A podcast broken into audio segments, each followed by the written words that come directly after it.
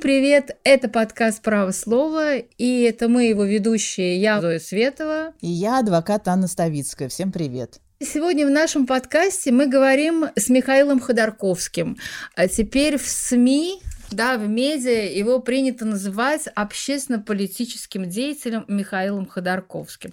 Я все-таки позволю назвать его также э, экс-главой ЮКОСа, потому что мне кажется, что мы его помним как экс-главу ЮКОСа, для нас это важно. Добрый день, Михаил Борисович. Здравствуйте, здравствуйте. Добрый день. Михаил Борисович, э, мы записываем наш подкаст через три дня после задержания и ареста Алексея Навального. Сегодня 20 января. И уже весь мир, все знают, что Навального поместили на 30 дней в СИЗО 99 дробь 1. Это так называемое ВИП-СИЗО матросской тишины, где вы провели под стражу сколько времени? Больше года, нет? Суммарно, я думаю, года три. А, то есть по второму делу тоже вас, когда mm-hmm. вас вернули, да? То есть три года – это огромный срок. А вы знаете, вот когда я услышала о том, что Навального поместили именно в это СИЗО, мне было ужасно интересно понять, во-первых, кто принял решение о том, что именно в ВИП-СИЗО «Матросской тишины» поместить Навального, а, например, не в Лефортово. Ну, я для себя решила, что, наверное, это решил Владимир Путин, а, потому что, ну, он посчитал, что вот политик такого уровня, на сегодняшний день главный оппозиционер России, не должен, во-первых, сидеть в обычном московском СИЗО. Это у вас такая немножко творческий подход к теме. Я, к слову, не знаю, принимал ли решение лично Владимир Путин, где именно сидеть. Я знаю, что для того, чтобы поместить в СИЗО 99-1, э, нужна была подпись э, заместителя генерального прокурора.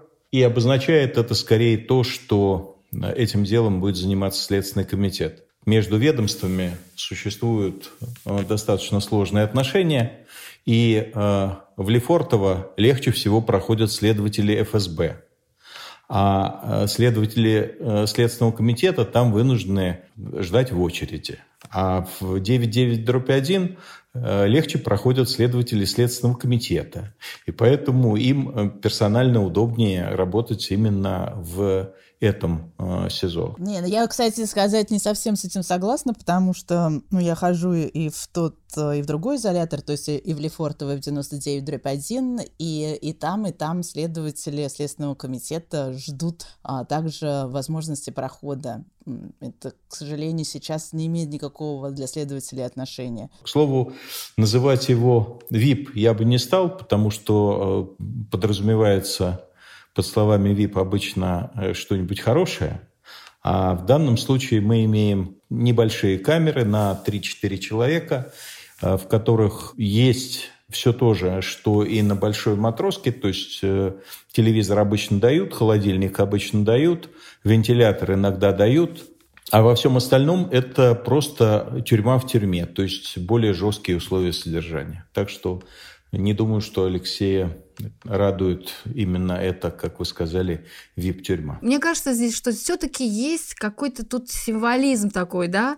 А, все-таки это кремлевский централ. Кстати, я не нашла, например, в интернете объяснений, почему он так называется. Я спрашивала у разных адвокатов. Кремлевский централ он называется ровно потому, что там просто сидят очень влиятельные люди. И вип он, э, Нет. да, и да, и вип он называется не потому, что там какие-то супер условия, но вип он именно потому, его так назвали в кавычках, потому что там э, содержатся люди, которые, ну, с точки зрения, что называется, обывателей, имеют вип-статус, так же, как и Лефортово. Не, ну подождите, в Лефортово то же самое. Михаил Борисович, ваша версия все-таки, это связано с хлопковым делом, как некоторые говорят, что эту тюрьму выделили из общей матроски для вот именно таких высокопоставленных э, в конце 80-х годов, да, высокопоставленных арестантов. Вы что-нибудь об этом знаете? Я так глубоко эту историю не изучал, изучал. Я знаю, что э, в этой тюрьме сидели по делу ГКЧП.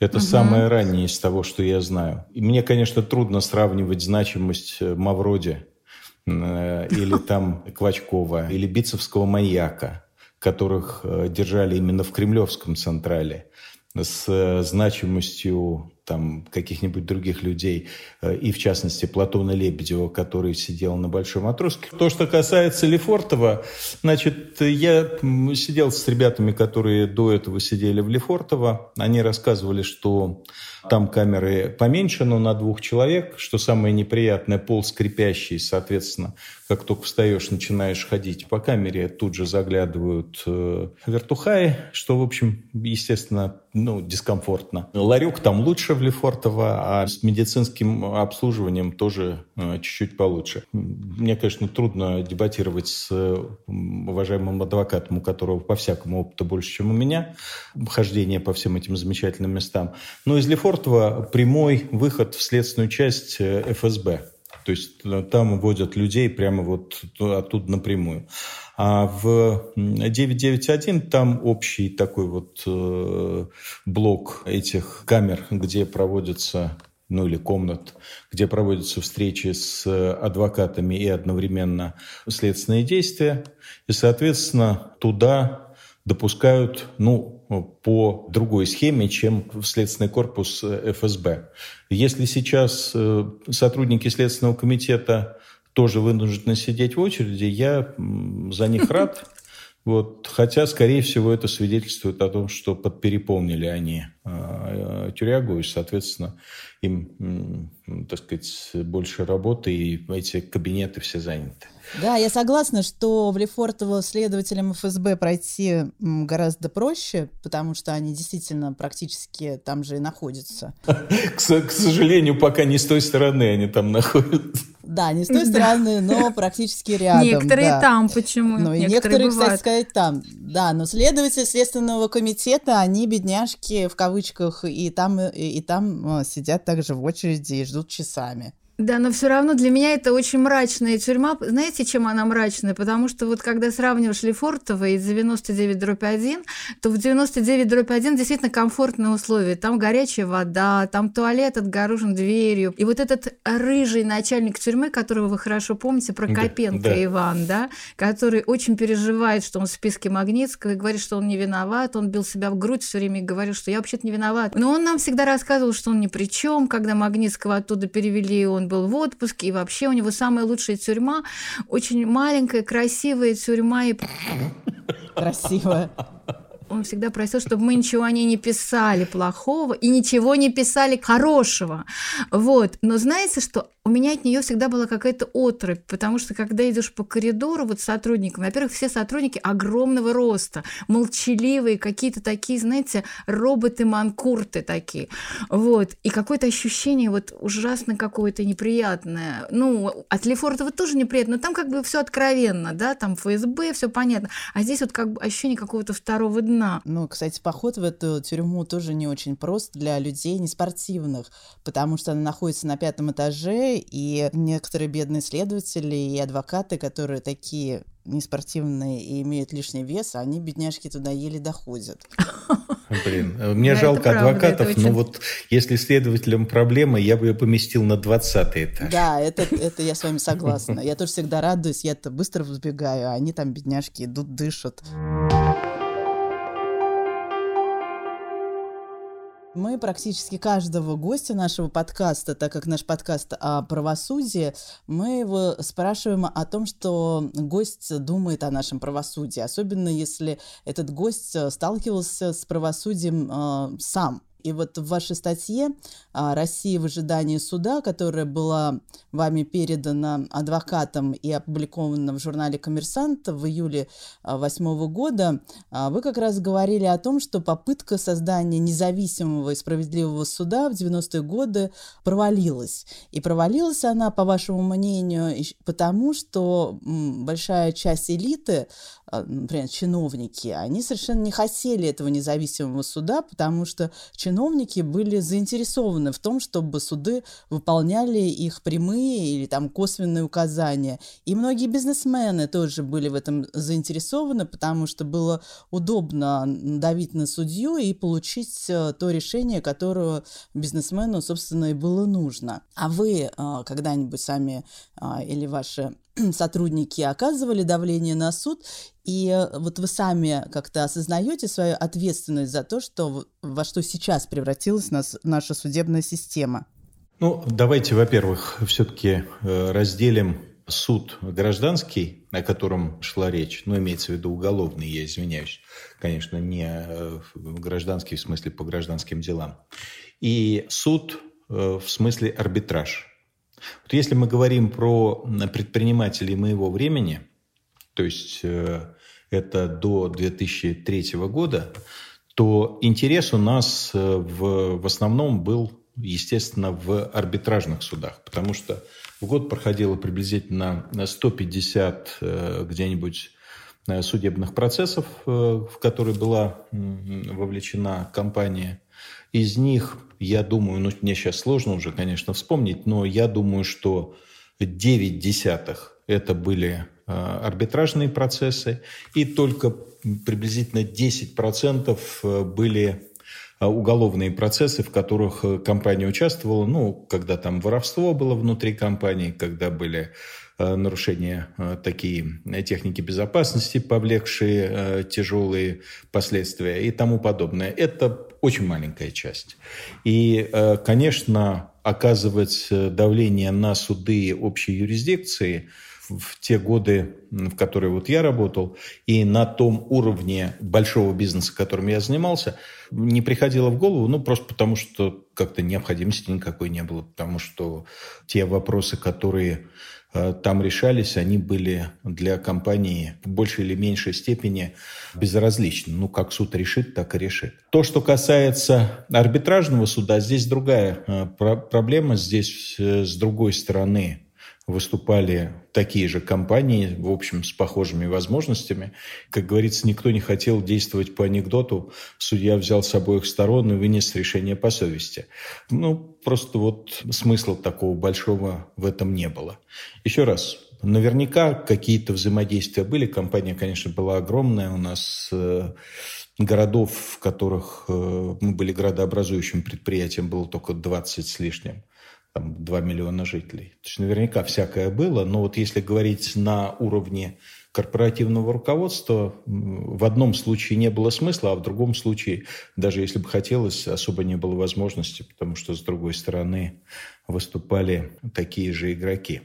Значит, то, что касается сегодняшней ситуации с э, судами и правосудием как таковым, я всегда привожу такой пример. Вот представьте себе, вы видите перед собой прекрасную клинику, нормальную, во всяком случае, клинику, в которой в 90% случаев вылечивают, в 8% случаев из 100 не вылечивают, но по каким-то более-менее объективным причинам, но в двух случаях из ста главврач приходит э, к хирургическому столу и просто перерезает больному горло, ну, потому что вот он ему там не понравился. Захотите ли вы быть э, пациентом такой клиники, несмотря на то, что в 90% случаев эта больница работает нормально? Ну, наверное, нет. Вот у нас такая же э, ситуация с судебной системой. 90% дел, как вы прекрасно знаете, это либо обычные воровайки, либо мелкие грабежи, так сказать, и никаких интересов там ни у кого нет. И суды, в общем, решают эти вопросы в основном э, нормально. 10 приблизительно процентов э, случаев, ну 8, как я говорю, это судебные ошибки, и э, только в 2% случаев э, это политическое давление или воздействие силовых структур в своих интересах и так далее. То есть вот именно те случаи, когда главврач пришел и скальпелем по горлу. То есть вы не видите деградации российской судебной системы, вы видите ее деградацию только когда речь идет о политических делах, как, например, мы видели, когда суд э, впервые вообще э, в, России, в российской истории был перенесен в отделение полиции. Да, такого никогда не было. То есть это только потому, что речь идет о политическом деле. А, я еще раз хочу сказать, что, на мой взгляд, может быть ошибочный. Правосудие либо оно есть, либо его нету. Вот э, если у вас судебная система заточена под то, что в двух процентах случаев главврач может перерезать горло, а суд может быть проведен в отделении полиции, ну, значит, у вас правосудия нет. Несмотря на то, что, еще раз подчеркну, в 90% случаев судебная система отрабатывает, э, ну, в общем, вполне себе нормально. Угу. Ну, а вот если мы вернемся, например, к вашему процессу в Хамонческом суде и к Виктору Данилкину, судье, который приговорил вас и Платона Лебедева к 14 годам, да, колонии, если я не ошибаюсь. Угу. И помните, была история, когда его пресс-секретарь Наталья Васильева вышла в прессу и сообщила, что на самом деле Данилкин писал не сам этот приговор, а что он советовался и прислушивался, значит, к мнению Мосгорсуда, и вообще-то ему оттуда прислали приговор. И вообще он этого не хотел хотел. Вот мне интересно, этот же процесс судебный шел довольно долго. И вы, когда вот каждый день приходили в суд, смотрели на Данилкина, видели его реакции, да, вот что вы про себя думали? Вы думали вообще, Данилкин, он что думает? он понимает, что вы не виноваты, что это дело вообще-то дутое, что оно политически мотивированное, и что, по идее, он должен вас оправдать. Как вы сейчас думаете? И как вы думали тогда? Ну, я и тогда, и сейчас думаю э, совершенно одинаково. Я смотрел, естественно, с Данилкиным, и, в общем, он не такой уж э, великий актер. И было видно, что в начале процесса он действительно считал, что ему предстоит э, расследовать серьезное уголовное преступление. Где-то два месяца он был в этом уверен, и потом он еще пытался какое-то время себя убедить, но через шесть месяцев э, было абсолютно очевидно, что он все прекрасно понял. То есть он, в общем, не глупый человек, обычный не глупый человек. Он, ему потребовалось вот 6 месяцев для того, чтобы все самооправдания, которые у него к этому моменту были, они все ушли.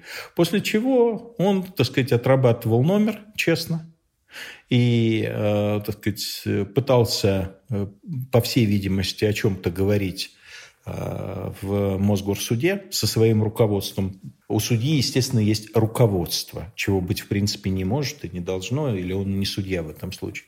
То он ходил к руководству, видимо, что-то им пытался говорить, в результате чего вызвал вот такое вот серьезное недоверие, которое закончилось тем, что ему приговор возили из э, Мосгорсуда по кусочкам, и он его вот также по кусочкам и читал. А надо заметить, что вот это вот самое его пресс-секретарь Васильева, она, будет смеяться, она не меня защищала, она его защищала. То есть она mm. действительно э, была огорчена, что люди вот так вот считают Данилкина виновным в неправосудном решении, а ведь на самом-то деле, ну он же не виноват. Вот ведь ему же привозили. На самом деле это плохая Егорова, так ему сказала. Да, ему же возили из Мосгорсуда, он просто зачитывал. Очень интересно ваше мнение. А как вы думаете, почему судьи все-таки выполняют чью-то волю? Вот этот Данилкин, если он такой хороший, все понял, а если бы он а, в отношении вас вынес тот приговор, который посчитал нужным как судья, а, с ним вот что бы было? Вот чего они боятся, с вашей точки зрения? Во-первых, слово «хороший» я в данном случае бы не применял. Данилкин ну, уголовный... понятно, в кавычках. Да, он уголовный преступник. Это, в общем, от того, что, так сказать, я к нему отношусь в этом смысле с определенной человеческой симпатией и пониманием, это не означает, э, что он перестал быть уголовным преступником. Если бы он вынес приговор э, оправдательный, то, естественно, этот приговор бы отменили, Естественно, был бы пересмотр, и Данилкин не мог быть назначен председателем суда, если бы на него или на его родственников не было бы какой-нибудь грязи. Я хочу вспомнить э, госпожу Колесникову, председателя состава в первом судебном процессе. Угу. Так вот, мы же выяснили, в конце концов, где была та самая грязь, на которой э, ее держали. Где? Это было такое дело в тот момент по поводу вымороченных квартир, если помните. Да-да-да, помню. Когда судебными решениями устанавливали э, их принадлежность другим людям, и они вместо того, чтобы поступать в распоряжение бюджета, они поступали, так сказать, родственникам судей. Вот угу. Колесникова была в одном таком деле замешана, и стоял вопрос о возбуждении против нее уголовного дела. Этот документ лежал в прокуратуре, тогда еще в прокуратуре, не Следственном комитете, до э, момента завершения процесса, после чего написали отказное. То есть вот она висела на вот этом вот деле, а ее, ну скажем так, предполагаемым подельникам это дело обошлось 12, по-моему, годами. То есть вы считаете, что они боятся, что достанут какой-то э, из-под сукна, что называется, компромат, если они будут выступать по закону? Ну, кто-то э, в жестких случаях компромат, в менее жестких случаях это просто увольнение. Да, конечно. То есть э, судья может, боясь увольнения, то есть для него самое главное оставаться судьей, поэтому он готов, ну, называться, вернее, судьей, и поэтому он готов выносить неправосудные приговоры, лишь бы и дальше занимать эту должность. Не исключаю, что на сегодняшний день уже сформировалась достаточно большая каста идейных э, сторонников режима, и их хватает на то, чтобы их назначать на те или иные дела. Но мне кажется, мне кажется, что наша власть, вот она такая бандитская-бандитская, нету там никакой идеологии. Они предпочитают, так сказать, простые э, методы мотивации. Решишь получишь там бабок или еще какую-нибудь э, материальную выгоду. Решишь, э, будешь вести себя неправильно, ну, в мелких случаях выгоним, в крупных случаях посадим. Только и всего. Вот я думаю, что никаких более идеологичных вещей там нет. Михаил Борисович, а мне интересно, вы сказали очень интересную вещь, что Данилкину прислали приговор, потому что он его сам не мог написать. А как это вообще так возможно? Он что, профессионально непригоден? Он не, не мог написать. Он, видимо, вследствие того, что он какие-то там вопросы ставил неправильные, у Егоровой возникло сомнение, что он его правильно напишет. А, понятно. И Егорова просто решила не рисковать. Он мог написать написать, но неправильно. Если вы посмотрите, ну, я думаю, что вам лень будет, мне бы тоже было лень, там почти 400 страниц, но поскольку угу. мой приговор, то я его читал. Он анекдотичный, то есть его, так сказать, э, писал человек, а, которого нормальный адвокат из помощников бы вышиб. Ну, так сказать, я, честно говоря, думаю, что поскольку они писали его под Новый год, видимо, Э, после стакана, то там заметно, там некоторые куски повторяются по несколько Не, ну, а в принципе, а чего особенно мудрствовать, если все равно они прекрасно понимали, что этот приговор э, на всех, э, во всех инстанциях устоит.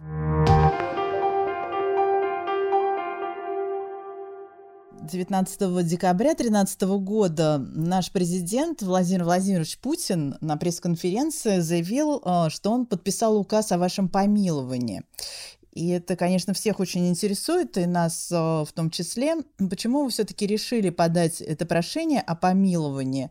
А не думали ли вы тогда, что это может как-то сказаться на вашей репутации? Потому что очень многие почему-то полагают, что получить помилование можно только в том случае, если признаешь вину. И были ли вы уверены, что Путин вас помилует? Ну, э, в восьмом году, если вы помните, тогда э, Медведев выступил с позиции, что он готов рассмотреть вопрос о моем помиловании, если, э, но для этого человек должен сначала признать вину.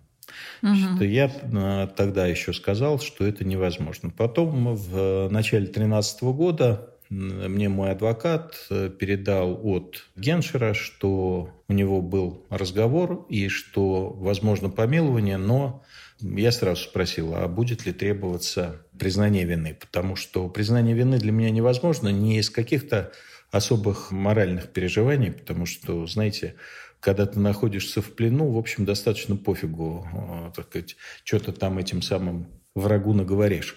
Но дело даже не в этом. Признание вины означало э, открытие ворот для э, преследования, в том числе и за пределами Российской Федерации, тех сотрудников компании, э, против которых на этот момент было возбуждено уголовное дело.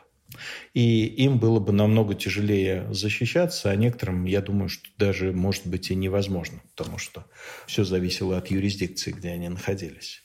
И это просто было бы предательство, и это было для меня невозможно. Вот чисто из практических соображений я не мог себе позволить подставлять своих. Когда мне сказали, что нет необходимости признания вины, что помилование будет без признания вины, я сказал, хорошо, вопросов нет, что я должен написать. А вы долго ждали? То есть сколько времени прошло с момента того, как вы отправили это прошение, и с того момента, как к вам в камеру а, вот этой тюрьмы Карелии, да, Ну, это уже была не тюрьма, это была зона. И... Да, да, я говорила, в камеру в колонии пришли и сказали, что Ходорковский с вещами. Вот сколько времени прошло? По-моему, месяца три. А, так быстро? Быстро, да. Я написал э, два письма, они совершенно не секретные. Одно э, формальное, так сказать, с просьбой о помиловании. Второе э, с пояснением причины, почему мне вот эти вот полгода так важны. Ну да, это известно, потому что ваша мама была тяжело больна, и вы хотели обязательно... И, вы... и, в общем, это подтвердилось. Я, да. Если бы я вышел по сроку, то я бы не успел как раз на полтора месяца где-то приблизительно. Так что э, отец мне все время напоминает, что ты должен быть благодарен Путину, что он дал тебе проститься с мамой. Я говорю, ага, благодарен. После того, как он меня 10 лет продержал, ну окей, в некотором смысле благодарен. Вот еще один вопрос, который мне очень интересен в контексте сегодняшних событий с Алексеем Навальным и его арестом. Я помню, что когда вы вернулись из Америки в 2003 году, тогда очень много говорили о том, что вас отговаривали туда возвращаться, а вы, по-моему, в разных интервью говорили, что вы были наивны, да, и были уверены, что вас не посадят. Я помню, что я тогда работала в газете «Русский курьер» и даже написал такую большую статью «Наивный олигарх вот про вас, да, потому что мне казалось тогда, что вот вы такой наивный, вроде как вам то ли заверения какие-то где-то, не знаю, в администрации президента или кто-то дал, что нет, мы не посадим тебя. Вот. И мне интересно, вот в связи с Навальным, там все-таки сравниваю сейчас эти две ситуации, потому что невозможно не сравнить.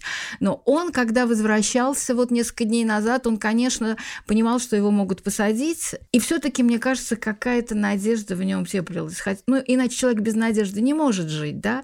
Скажите, можно ли все-таки сравнивать эти две истории и Ходорковского образца 2003 года и Навального образца 2021? Или это такое надуманное сравнение? Зой, ну, мне, конечно, очень трудно комментировать такое длинное выступление, тем более, что вы в нем а, сделали некие предположения, явно путанные. Наверное, да, поэтому я и спрашиваю вас. Да, эти идеи в отношении того, что мне кто-то чего-то пообещал, они высказывались э, журналистами, и в значительной степени они провоцировались той самой администрацией президента, которая закидывала самые разные идеи там, угу. в отношении всяких этих историй. Нет, конечно, я прекрасно понимал, что риск очень высокий, когда был за границей, я там встречался с э, своим хорошим знакомым, э, человеком, который в то время был главой Международного комитета Американского конгресса. У меня был с ним доброе отношение, потому что он был узником Освенцима. Он был узником Освенцима, его освобождала Красная Армия, он это помнил до конца жизни, звали вот его Том Лантус. Он венгр по происхождению, угу. и он был такой антикремлевский русофил. То есть вот он обожал Россию, он обожал э, русских, но при этом он крайне негативно относился к э, диктатуре и тоталитаризму. И мы с ним разговаривали, он меня спросил, э, Михаил, как вы считаете, вот вы сейчас вернетесь, какой риск того, что вас посадят? Ну, моя точка зрения была, что 70 на 30. 70% вероятность, что посадят, 30% вероятность, что все-таки не решатся. Угу. И как-нибудь это по-другому разрулится. А ну, он все-таки человек пожилой, я его не стал а, напрягать, говорю, 30 на 70. Вот. Он мне говорит, Михаил, это безумные проценты, э, никуда не езжайте, получайте американское гражданство, я вам все помогу, значит, э, оставайтесь здесь, потому что вы прекрасно понимаете, если там вас закроют, вам никто и ничто не поможет. Угу. Ну, я говорю, Том, невозможная для меня ситуация, потому что если я не поеду, то я прекрасно себя понимаю, как будут идти вот эти вот э, допросы всех тех людей, которые вместе со мной работают, как им будут объяснять, что вы работали на преступную группу и что вот ваши главари уехали, спрятались и так далее. И люди начнут себя оговаривать, и закончится все это очень плохо. Мне придется до конца жизни, так сказать, ходить с э, загаженной репутацией. Я этого не хочу, значит, я буду рисковать. У меня была вот такая мотивация. Мотивация у Алексея, я думаю, конечно, несколько иная. Он все-таки человек, который видит себя лидирующим политиком. Я надеюсь, что после, к слову, выступления, которое у него было у Гуриева, он э, все-таки передумал занимать место Путина, которое угу. я твердо убежден, что оно проклято, и любой президент в нашей стране обречен стать э, диктатором. Угу.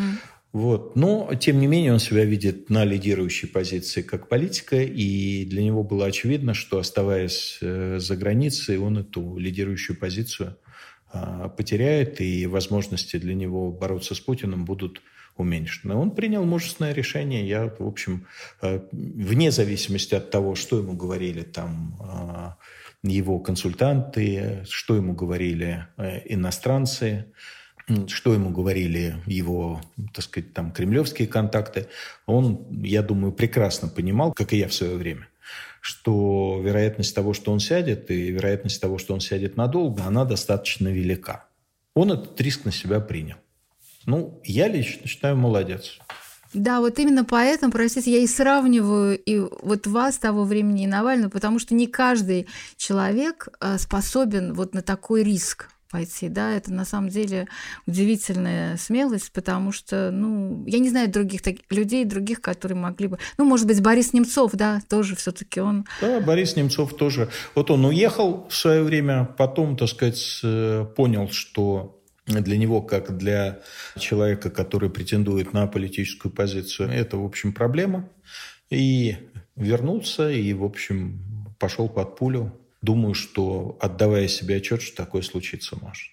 Да уж, но я вот э, тоже согласна с Михаилом Борисовичем о мотивах Алексея, потому что если бы он э, остался ну, за границей, то потерял бы все очки политика. А по поводу Михаила Борисовича вы сами очень хорошо объяснили. Я уважаю ваше решение, потому что я с вами полностью согласна, что в том случае, если бы вы не вернулись, то э, ваша репутация была бы усеренно, если так можно сказать, потому что, безусловно, а, следователи это бы и вообще представители власти это бы использовали по полной программе. Да. Говоря о том, что да, вот он виноват, он остался, а вы тут э, типа за него должны отвечать. Да и люди бы на самом деле, вот все-таки в россиянах очень э, э, сильна вот эта вот понятийность по отношению к сидящему. Если бы я был за границей, то люди бы легко бы шли на то, чтобы подписывать то, что им пишет следствие.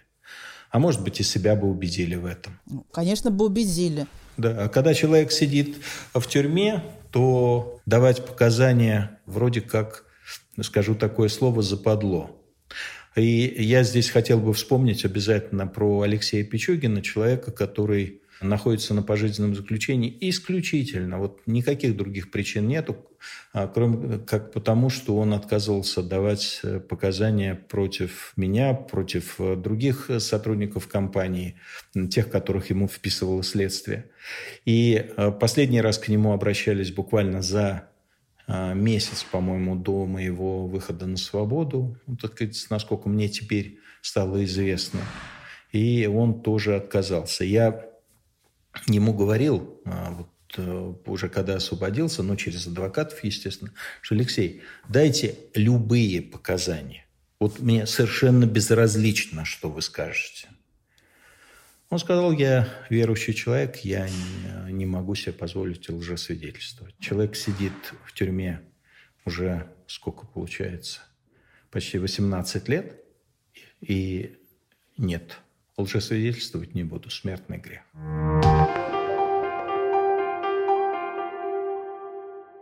Я вот посмотрела с большим интересом интервью, которое вы дали Дмитрию Гордону, и вы там рассказали о случае, который на вас произвел сильное впечатление. Вы говорили, что вы человек особенно не впечатлительный, но вот этот случай, он вас поразил. А вы тогда, кажется, оспаривали то, что вас поместили в ШИЗО, и какой-то парень заключенный, он дал в отношении вас показания, а в суде, когда его привезли и стали допрашивать, и думали, что он эти показания подтвердит, он вдруг сказал, что оговорил вас за две пачки сигарет. И что вот одну пачку он выкурил, потому что у него срод таких э, сигарет не было, а другую вот принес суд и показывал судье. И что я вот ее отдам, но показания э, подтверждать свои не буду. И вот эта судья Жукова, кажется, да, ее фамилия? Да, Она Жукова. очень а, объективно рассмотрела это дело и пригрозила сотрудникам колонии, что если с ним что-то случится, то на, она как-то даст а, ход этому делу. И вы также сказали в интервью, что потом эту судью вызывали куда-то там наверх а, и а, ставили ей вину, что она стала помогать чуть ли не государственному преступнику. А вот вы не знаете, какова была ее судьба вот как судьи? Ну, она была председателем э, этого городского суда. А, спустя а, какое-то время, я следил за ее судьбой, спустя какое-то время ее все-таки уволили в отставку, или она ушла в отставку, она уехала.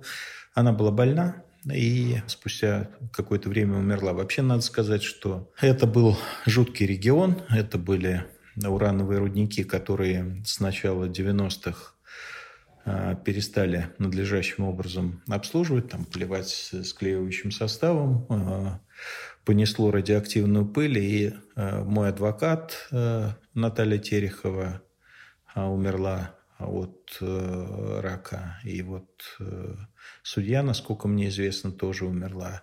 И там поселок целый пришлось переселять, потому что вот это вот радиоактивная пыль, она сделала там проживание невозможным. Вообще ужас, конечно. Ну, то есть эта судья все-таки ушла в отставку не потому, что она вот как-то стала действовать как судья, а из-за болезни. То есть вы точно не знаете? Ну, вы, вы же лучше меня знаете эти традиции, когда вам намекают, ну, да, да. вам намекают, либо ты сама уходишь, либо, так сказать, у тебя будет там два-три частника, и мы тебя уволим. Угу. Ну так вы вот считаете, что эта судья, она как бы белая ворона такая в судебной системе, или все-таки есть такие судьи, которые себя считают юристами? Конечно, есть, и их, конечно, их становится меньше с каждым годом, но вот в каком-нибудь таком городе, как Краснокаменск, вы вполне себе можете найти а, очень приличных судей. Я, конечно, крайне негативно отношусь к вот такому огульному обобщению, когда говорят, вот нет ни одного нормального судьи. Ну, неправда. Ну, составы вот таких вот небольших судов там по 10 человек. Но мы знаем, что, так сказать, один-два судьи, э, которых местные органа полагают своими. Вот эти один-два судьи принимают участие по всем липовым процессам, когда они возникают в этих судах. А все остальные, ну, как бы в этом не участвуют. Другое дело, что, конечно, чем идет время дальше, тем этические нормы все больше размываются. И когда ты видишь, что рядом с тобой совершается уголовное преступление, и ты об этом не докладываешь, и ты с этим не борешься, то рано или поздно ты становишься, ну, во всяком случае, я уж не знаю, как с уголовной точки зрения, но с э, человеческой точки зрения ты становишься пособником э, уголовных преступников. И это, конечно, происходит. За 20 лет, конечно, нам судебную систему перекорежили так, что у нас будут большие проблемы когда эту систему придется менять. Ну, вы же со многими, я думаю, судьями сталкивались в своем деле. Ну, не так много, как вы, но тоже, да. Но все равно достаточно много вы их повидали. Угу. А, и вот у вас сложился какой-то психотип современного российского судьи? Да, они очень разные. Вы знаете, э, и судьи, и прокуроры очень разные. Я вам ну, расскажу одну историю, она, на мой взгляд, достаточно показательна.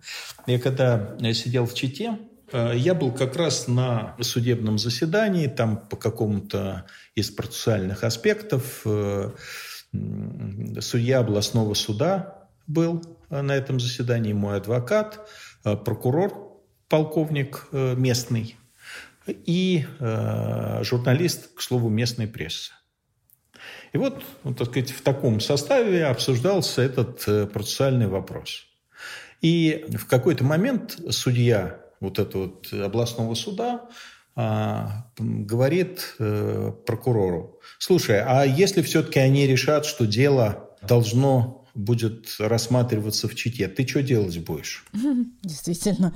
Это вот, так сказать, при корреспонденте, при мне, при моем адвокате, так сказать, вот нормальный разговор. А, она говорит, а я тогда уволюсь. Да, головная боль слишком серьезная, лучше уволиться, это правильно. Понимаете, это все-таки люди, это не машины, это люди. Дай бог, чтобы вы были правы, да, и чтобы действительно в регионах были настоящие судьи. Но вот что касается Москвы, я все-таки довольно хорошо знаю московских судей, ну, часто бывал на суде в силу своей журналистской деятельности. Кроме того, вот я наблюдаю, например, за Вячеславом Лебедевым, да, который судил диссидентов. И мне кажется теперь очевидным, что когда его назначали, например, председателем Мосгорсуда в 80 в конце 80-х годов, то не обошлось тогда без его связи с КГБ, которые у него продолжились, я думаю, думаю, да. И когда вот он стал председателем Верховного суда, хотя его туда назначили люди прогрессивные, люди, которые делали тогда судебную реформу в 90-е годы, uh-huh. но они как-то невнимательно отнеслись к Лебедеву. Да? Вот Ольга Егорова, известная бывшая председатель Мосгорсуда, мы знаем, что она очень была близка и с Сечиным, и с ФСБ. И вот у меня к вам вопрос. Как вы считаете, что делать с этой проблемой? Вот нужна ли вообще люстрация, если вдруг режим Путина когда-нибудь уйдет в небытие? Да, мы надеемся, что все-таки это случится. Может может быть, не при моей жизни, да, но я надеюсь, там при вашей, при жизни наших внуков, детей. Что делать? Нужна ли иллюстрация? Я знаю, что вы не очень поддерживаете эту тему, да, но что вы, как, что вы вообще, как вы относитесь к иллюстрации хотя бы судей? Ну, во-первых, так сказать, не наговаривайте на себя. Вы прекрасно переживете Путина и этот бандитский режим. Ну, и, дай бог. Слава богу, так сказать, мы все с вами увидим небо в алмазах. Да, небо, небо в звездах в нормальных. Вот. Э, Егорова, конечно, гнида каких поискать.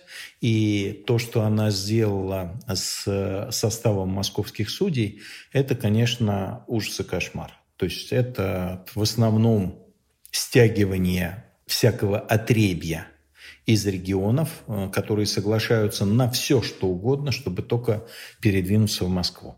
Я не говорю, что там абсолютно все судьи, особенно на уровне мировых судов, э, такие, но она, конечно, все сделала, что от нее зависело, для того, чтобы московская судебная система, как именно судебная система, перестала существовать на нескольких уровнях. Я надеюсь, что для нее в аду будет специальный котел. Вот просто специальный котел. Никто не знает, что будет в аду, но вы имеете право на это мнение. Да, то, что касается... Иллюстрации. Э, иллюстрации. Понимаете, э, надо понимать общее человеческое восприятие слова иллюстрация, то есть некое так сказать, наказание тех людей, э, которые, может быть, не совершили доказанное уголовное преступление, ну или мы не можем доказать, что они его совершили, но, а, тем не менее, очевидно, что они не имеют права занимать э, государственные должности. И а, фактическую практику, а, которая называется иллюстрацией, когда люди по принадлежности к чему-либо лишаются права на профессию. В российских условиях, когда у нас э, ну, частный бизнес не так уж, а, чтобы замечательно был развит. Я имею в виду мелкий бизнес и тому подобное. Огромное количество рабочих мест создают государственные компании или около государственной компании. Иллюстрация означает очень жесткое наказание а, для многих людей, которые, может быть, может быть, ну, поскольку если их дело не было доказано в суде, может быть, они не причастны. Конечно, если мы признаем какие-то организации преступные, то есть созданные с целью совершения преступления, я уверен, что такое решение можно будет принять в отношении кремлевской администрации, то есть вот организация, созданная с целью совершения преступлений. И э, те люди, чья э, причастность к этой организации э, будет доказана, у меня вопрос, а тогда зачем нам говорить о какой-то люстрации? Их просто надо сажать. Да? Может быть, их можно амнистировать, но они все равно уголовные преступники. Поэтому в моей голове, в моей голове, э, наша власть, которая просуществовала 20 лет, она вполне себе накрутила на, уголовную, на уголовное преследование. Если мы не видим возможности провести вот эти вот самые э, уголовные процессы в краткосрочной перспективе, ну, так сказать, возможности просто такой нет. Э, я считаю, что нормальный механизм, который мог бы быть применен, это амнистия под условием. То есть э, людям говорят, что вот мы объявляем амнистию по таким-то видам преступлений, При том, что вы отказываетесь от э, того, что вы занимаете место а, там, в таких-то органах власти или в таких-то, так сказать, профессиях и так далее. Угу. И тогда уже у человека вы оставляете возможность решить. Если он говорит, а я не совершал преступлений, я отказываюсь от амнистии, окей, пожалуйста, ты имеешь равные права со всеми остальными, но если всплывет ситуация с тем, что ты совершал преступление, ты не можешь рассчитывать на амнистию, как все остальные. Я считаю, такой подход с точки зрения механической, он э, с точки зрения э, юридической механики – более правильным. Ну да, он более гибкий, что ли, подход. А то, что, так сказать, э, таким людям, как Егорова, таким людям, как Сечин, таким людям, как сидящим ныне в администрации президента, надо посидеть, ну или их надо подвергнуть уголовному преследованию, результатом которого будет тюрьма, для меня, например, это очевидно. Я не судья, поэтому я могу говорить, что для меня это очевидно.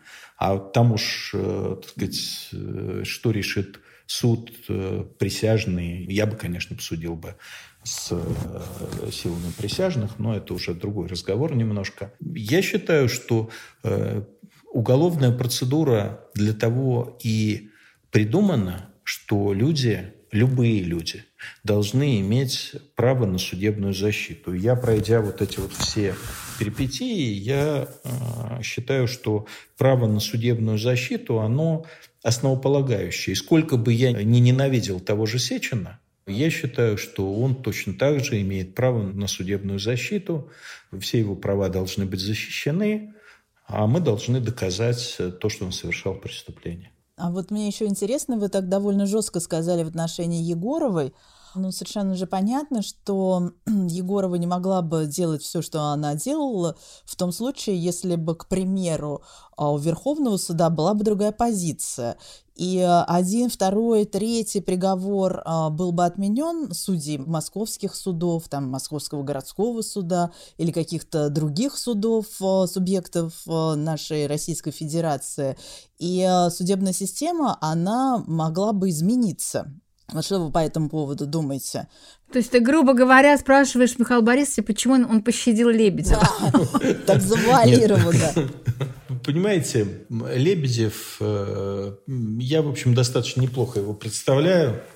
А, то, что Лебедев, как и тот же Зорькин, на сегодняшний день совершили совершенно понятные, очевидные уголовные преступления, я считаю, ну, будет нетрудно доказать в любом независимом суде.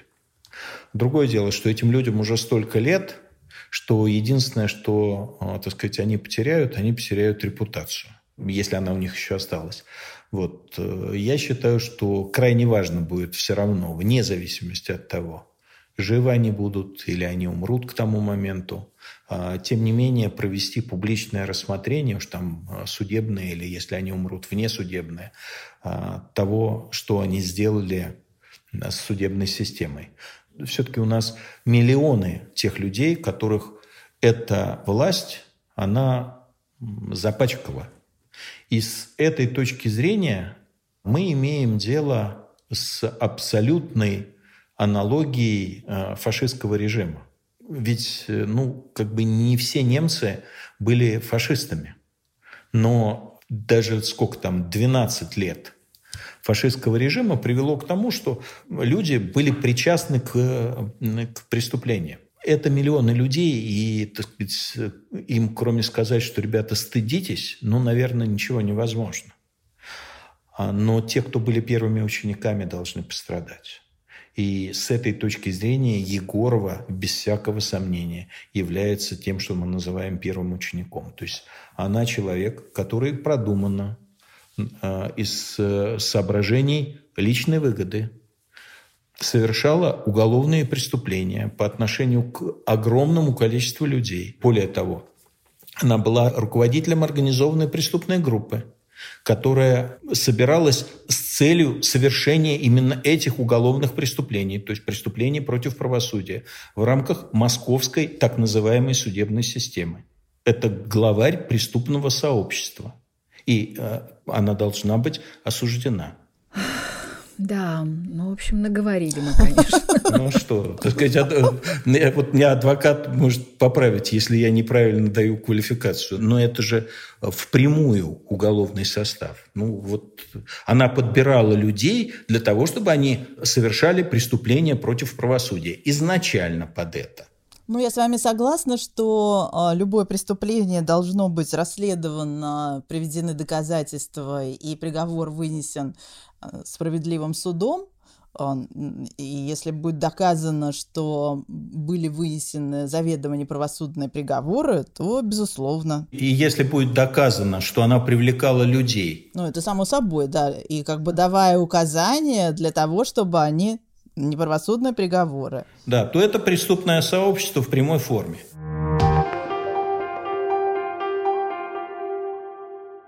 Вчера был показан фильм а, они почему-то сотрудники ФБК, я должна сказать, что ФБК у нас в России признали иностранным агентом, так вот, сотрудники ФБК и называют его роликом, но на самом деле это расследование о дворцах Путина, который Навальный снял еще в Германии. И как вы считаете, это достаточно такой мощный, мощный фильм, да, в котором собрано все, что мы, может быть, и раньше знали, но когда это все вместе, это потрясает. Как вы думаете, это усугубит положение Навального в тюрьме и чего ему стоит опасаться после этого фильма?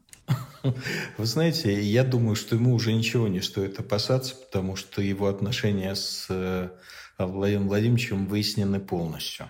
Угу. Вот. А то, что этот э, замечательный, именно в данном случае я бы не говорил про расследование, но замечательная художественная подача э, вот этого материала, она, конечно, я думаю, что вот внутри э, тех э, 14-16% э, думающей части российского общества, она нанесет э, дополнительный удар по Путину. К глубокому сожалению, большая часть российского общества воспринимает это таким, знаете, рассказом про селебрити – Угу. А, знаете, там Бузова, там Дом-2, а вот еще и, так сказать, дворец Путина. Владимир Владимирович. Да, Владимир Владимирович. Ну, а что им можно? Они же не мы.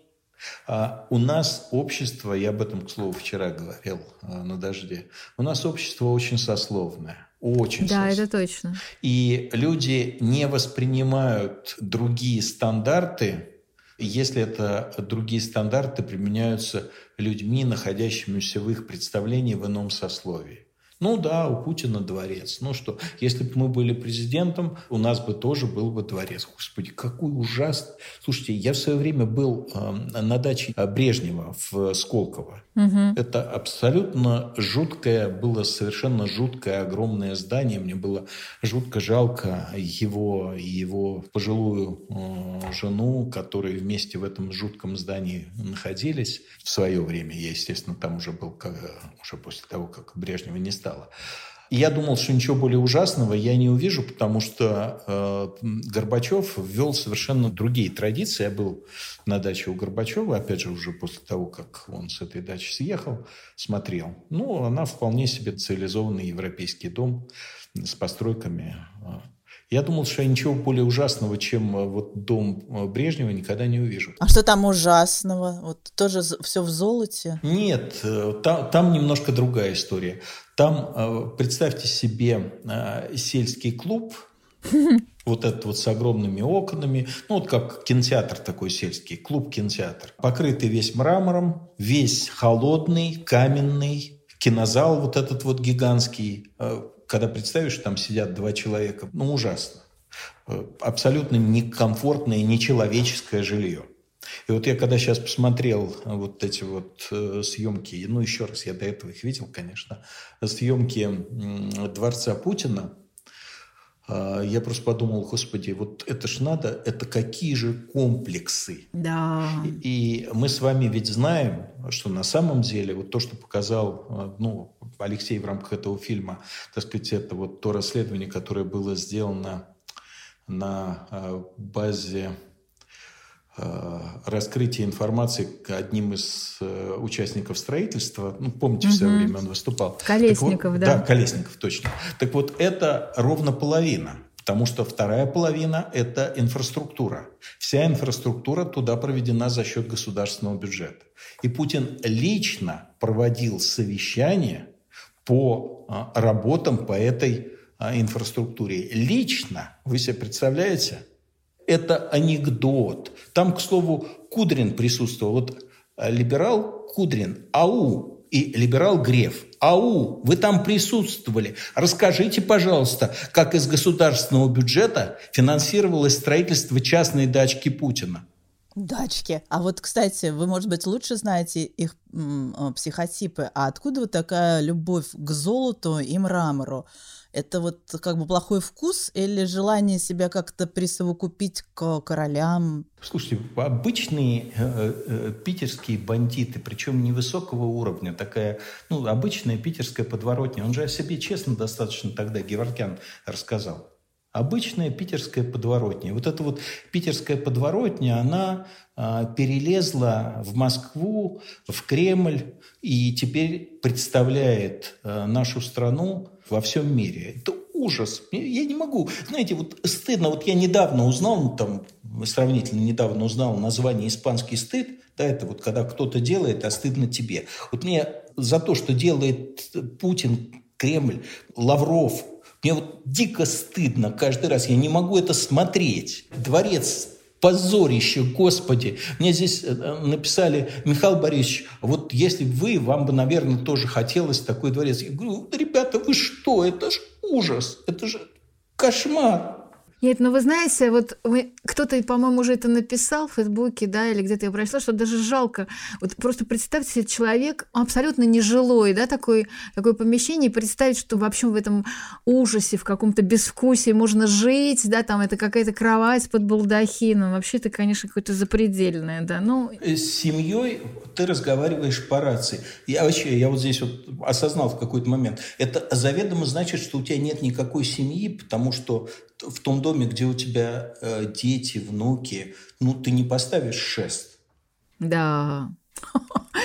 Нет, это ужасно, конечно. Ну ладно, давайте с этим, как бы с этим вопросом закончим, потому что противно, честно говоря, очень много даже говорить об этом. Настолько это все какой-то деградация. Я уже в свое время был, э, так получилось, на дачке. Как же это вызывали? Вот он производил у нас инсулин-то э, и водку. А, да, это депутат да, бывший. На Б как-то у него фамилия да. была. Бронцалов, да, вот, вспомнил. У него тоже все в золотушке было. Я первый раз видел э, золотой унитаз. Я даже себе mm. позволил э, немножко поскребсти. Ну, нет, он все-таки был позолоченный, он был не а. чисто золотой. То есть вы прям доскребли до нижнего слоя? Ну, ну, слушайте, ну, я же все-таки, так сказать, тоже советский человек, мне любопытно. Да, но вы знаете, это все Навальный абсолютно прав, это просто сумасшедшие люди, да, ведь э, это просто люди нездоровые. Абсолютно. Столько лет, главное, вроде бы как ну, имеешь возможность, ну вот оно же должно же у тебя как-то, когда живешь все-таки к твоим услугам, и дизайнеры, и у тебя есть возможность там повстречаться с разными замечательными людьми, и ты ездишь в гости к людям, у которых э, явно помещения сделаны с огромным вкусом. И, и потом вот это, причем ты лично этим занимаешься. Господи, какой ужас. Но мне все-таки кажется, что это желание э, приблизиться к королям. Ну, просто это все как будто бы похоже там на какие-то дворцы французских ну, королей фильмы, и да, так далее. на фильмы. Я, знаете, я когда мне рассказывают про э, дворцы королей, я всегда вспоминаю, э, я прошу прощения за грубые слова, об Оссен Версаль, где э, в, был дворец, но не было туалетов. Вот, вот э, это вот такой же обоссанный Версаль, я уж извиняюсь. У них, видите, туалеты есть с ёршиками там какими-то по 80 Нет, туалеты у них есть, но он все равно обоссанный. Все равно обоссанный. Михаил Борисович, давайте не будем заканчивать наш э, подкаст, ну, в общем, на, таком кошмаре, на, этом образе обоссанного Версаля. все таки есть какие-то более важные вещи в жизни, да? Слава богу. более симпатичная, я бы сказала. Очень интересно, вы несколько лет вели в журнале The New Times колонку «Тюремные люди», и потом вышла книга маленьких рассказов, ну, таких зарисовок и историй людей, с которыми вам пришлось встретиться в тюрьме. А, и вот интересно, все-таки было больше хороших людей, ну, ты там встретили, и встречались ли вам хорошие сотрудники этих колоний, тюрем, где вы бывали, и удавалось ли с ними хотя бы с кем-то находить э, общий язык? Мне вообще э, очень нравится изучать людей, общаться с людьми, разбираться в них.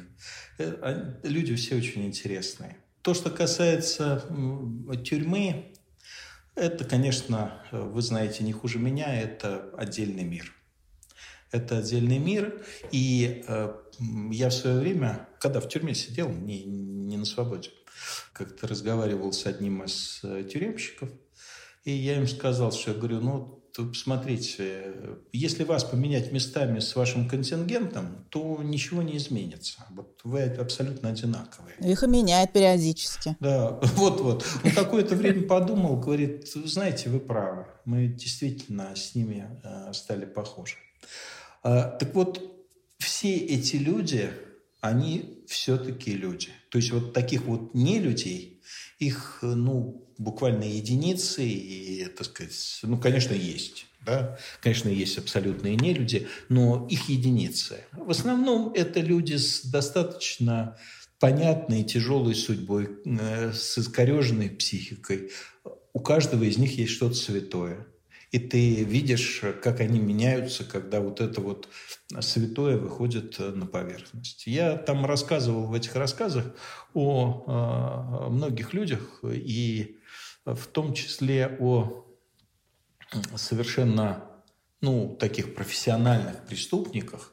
Такой вот там Николай был, которому, э, когда предложили взять на себя ответственность за то, что он ударил и отнял а, сумку у старушки. Ну, просто сказали, тебе все равно повесим на тебя еще вот этот грабеж, у нас, так сказать, будет закрытое дело, палка, да, а ты, э, значит, ну, тебе что-нибудь хорошее сделаем. Вот, какую-нибудь запретку разрешим протащить. Ну, в общем, у оперов всегда есть возможность сделать что-нибудь хорошее этого. Так вот, э, он э, стал отказываться, а когда они стали на него давить, он себе вскрыл э, живот и выбросил в кормушку, ну, вот это вот в камере, которая кишки свои.